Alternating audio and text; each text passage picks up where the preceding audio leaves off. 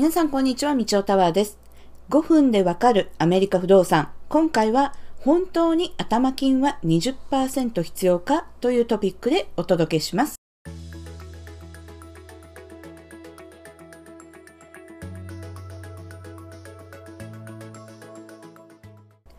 まずはじめにお話ししなければいけないのは、今回のお話はアメリカ在住者、またはこの後アメリカに移住をして物件を購入予定の方向けのお話です。アメリカにお住まいでない場合にはローンを組むことはできませんので、その点注意してください。一部ハワイのように日本在住者でもローンを組める場所もありますが、金利は高く、頭金も物件の40%から50%必要になります。ご質問がある場合にはお気軽にご相談ください。さて、今回の本題に入ります。初めてアメリカで不動産を購入しようとしている方で意外と知られていないのが実際に頭金はいくら必要なのかということです。そしてよく言われている頭金は20%必要というのは実は必ずしも20%必要ではありません。ポイント2ホームズという会社のアンケートでは74%の25歳から40歳のミレニアルの人たちはこの先12ヶ月以内に家を購入予定であると回答しています。そしてその購入予定の人の中で88%の人たちは全米平均の頭金の金額6万2600ドル、約日本円にすると660万円、貯金が溜まっていないと話しています。ただし、ここでのグッドニュースは、6万2620ドルが頭金として必要かというと、大抵の場合はそうではありません。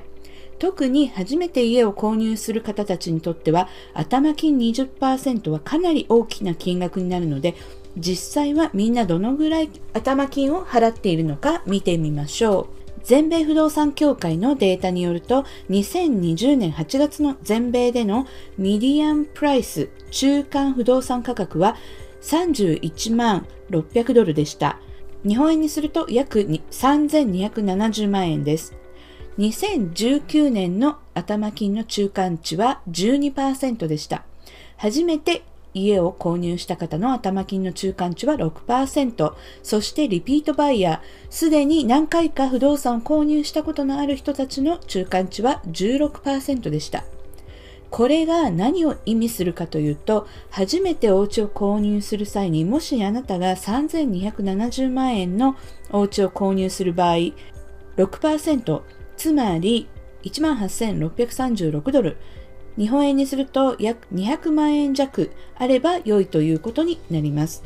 660万円と言われると遠い数字になってしまいそうですが200万円と聞けばそれほど高い金額ではないですよね。そしてそれ以外にも FHA という頭金3.5% USDA という頭金ゼロで家を購入できるローンもあります。そして全米どの地域に住んでいても頭金が足りないという人たち向けの頭金支援プログラムなども用意されています。アメリカは中古物件になっても景気が悪くならない限りは購入した当初の価格より物件の価値は上がっていきます。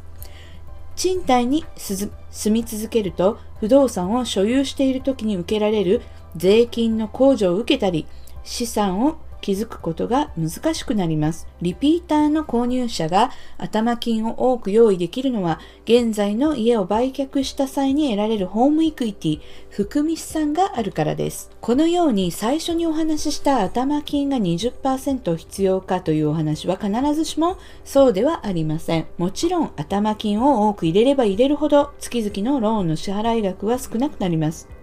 もし余裕があるのであれば、そのようにすることも可能ですが、現在賃貸にお住まいであり、頭金を用意して近い将来不動産を購入できるのであれば、ぜひその方向でも検討してみてください。まずは現在の収入、支出に対して自分がどのぐらいローンを組めそうなのかということを住宅ローン担当者に相談してみると良いと思います。1年先の予定でも今から準備を始めるということは後々焦ることなしにスムーズに手続きができますので何か質問などある場合にはお気軽にご連絡ください。このポッドキャストでは皆さんに有益なアメリカ不動産情報を配信しています。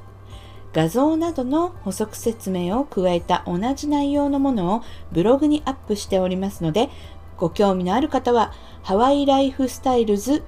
.com またはインターネットでハワイライフスタイル